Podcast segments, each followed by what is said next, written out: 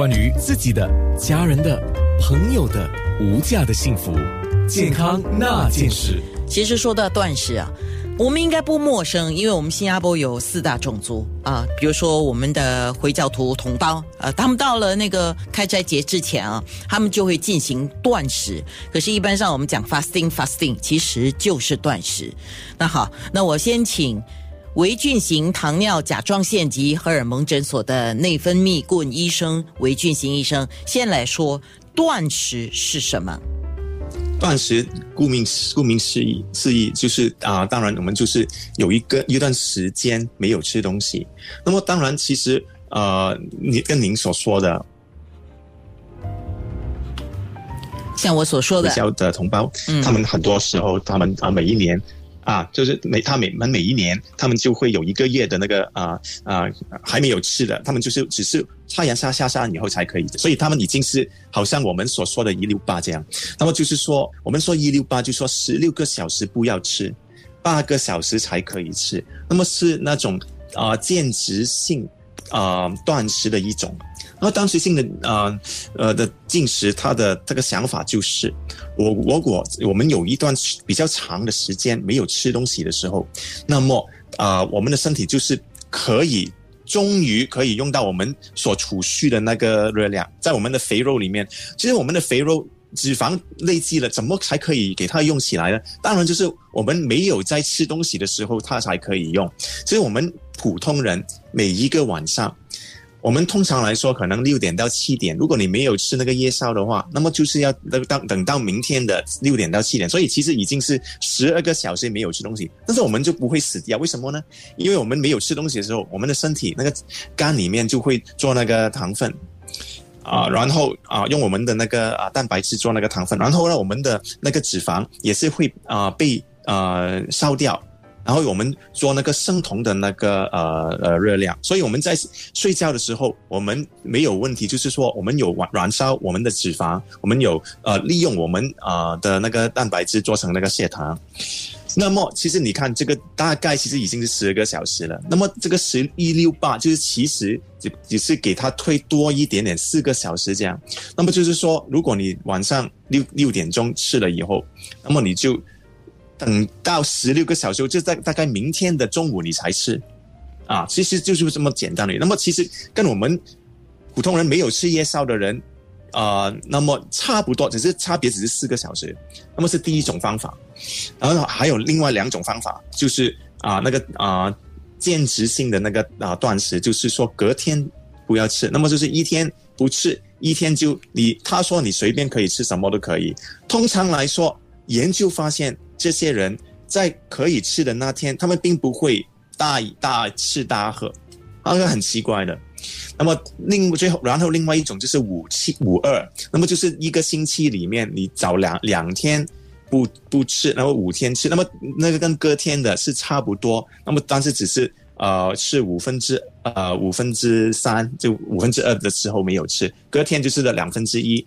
那一六八就是每天都是可以吃，但是只是。八个小时内可以吃，那么就是三种。的主要方式是一六八是目前相对了啊，就是非常流行的一种方式，因为很多的那个，比如说是艺人啊、健身教练呢，甚至有营养师都站出来说，他们也在试用这个一六八。不过当然也有很多的提醒。那我要先请韦医生先来说啊，你看不同的断食方法，五二啦、一六八啦，或者是隔天呢这样的方式啊，断食的科学研究方面，它一定有它的好处，也有一定带来的一些。风险，我们叫副作用。来，我们来说一下吧。嗯，当然，我们先说好处。如果没有好处的话，当然你很多时候你有你看到你的啊朋友，他也是会有效果。那么就是说，他有减减轻了。那么当然，如果你做任何的方式的进食，其实很多我们做了那个进食方面很减肥方法很多很多很多研究很多。那么其实无论无论你做什么进食的方法。如果你是可以有恒心的，你是一直维持的，你就没有问题，你就会成功的。所以有市市面上的那个生酮啦，或者啊啊普通的算那个卡路里啦，或者啊低低低肥低脂肪啊，然后呃现在的啊啊呃进进食，那么他们都是有效的。但是大部分的人就是不可以没有那个恒心，他们就是没有恒心，就是说哇，做三天哎没有效果他就停。当然，如果你只是做几天的，当然是没有效果。那么我说要有恒心要多久呢？其实起码你要有三个月嘛，有三个月你才真的是一个生活习惯的改变。如果你只是说几几天哎就没有效果，你就不。做了，那么就没有没有效了。OK，那么第一，那么好处就是，呃，做那个进进食性的呃近端性的那个进食，就是真的是可以减肥，所以可以把那个啊体重减轻，然后那个呃糖血糖也是会减轻。那个有些研究有发现了啊胆固醇会减轻。当然，你瘦的越多，那个好处就越多。所以，但当然，我们最担心的就是说没有吃的那天。肚子会不会很很饿？我可以坦白跟你说，研究方面，他很多时候就说没有问题，没有那个肚子饿的感觉。但是我有些病人跟我说，哎，他试过这种啊啊近端性的那种进食，那不行了，因为他不吃的那天真的是很辛苦，很那么有时有时候有些人就是受不了。然后你看到，如果在科学研究方面有有不同的研究有。有些研究是百分之三分之二的病人就是放弃了，有些三分之二的病人有会放弃，因为他说太难了。就所以有时候，如果你看真的是可以的，也不是说每一种进食方法都适合每一个人，你要自己要试试看一天。适不适合你？你会没有吃的那个隔隔呃另外的那个四个小时，你会肚子很饿吗？如果你哇肚子很饿哈，然后你到要可以吃的时候，你就大大吃大大大喝的，那就可能没有那么大的效果。是。那么现在我们那个其实也那个其实会不会说来讲是更加的危险？因为你就在那个八小时可以吃的时候，哇，你就拼命吃，什么都吃，而且觉得哇，我我吃什么都无所谓。那个其实我觉得反效果，所以我我不相信你是，所以可可以说什么可以吃，你就可以去做，立刻去煎豆啦，然后喝那个 Milo Dinosaur 啦，然后 啊吃蛋糕了。你如果这样的话，那个我们的那个所说的如果有效的，通常来说，它是在可以吃的时候，还是吃普通的东西，不是说哇就吃那个高热量的那种，因为。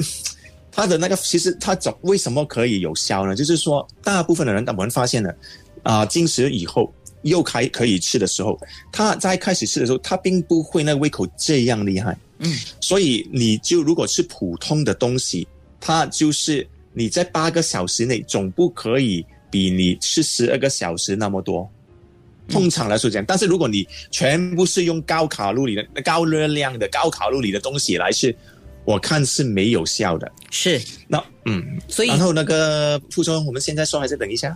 哦，你还没说到副作用，赶快讲，还没有说。我要听，我要听，我要听。哦，危险就是最主要的，就是说，如果你有什么病的，你是吃什么，尤其是糖尿病的人，如果你是有吃药或者打胰岛素的，你一定要很小心，因为你进食的时候，那个呃打了针或者吃了药，会不会影响弄到你那个血糖过低？你先要你的跟你的医生商量。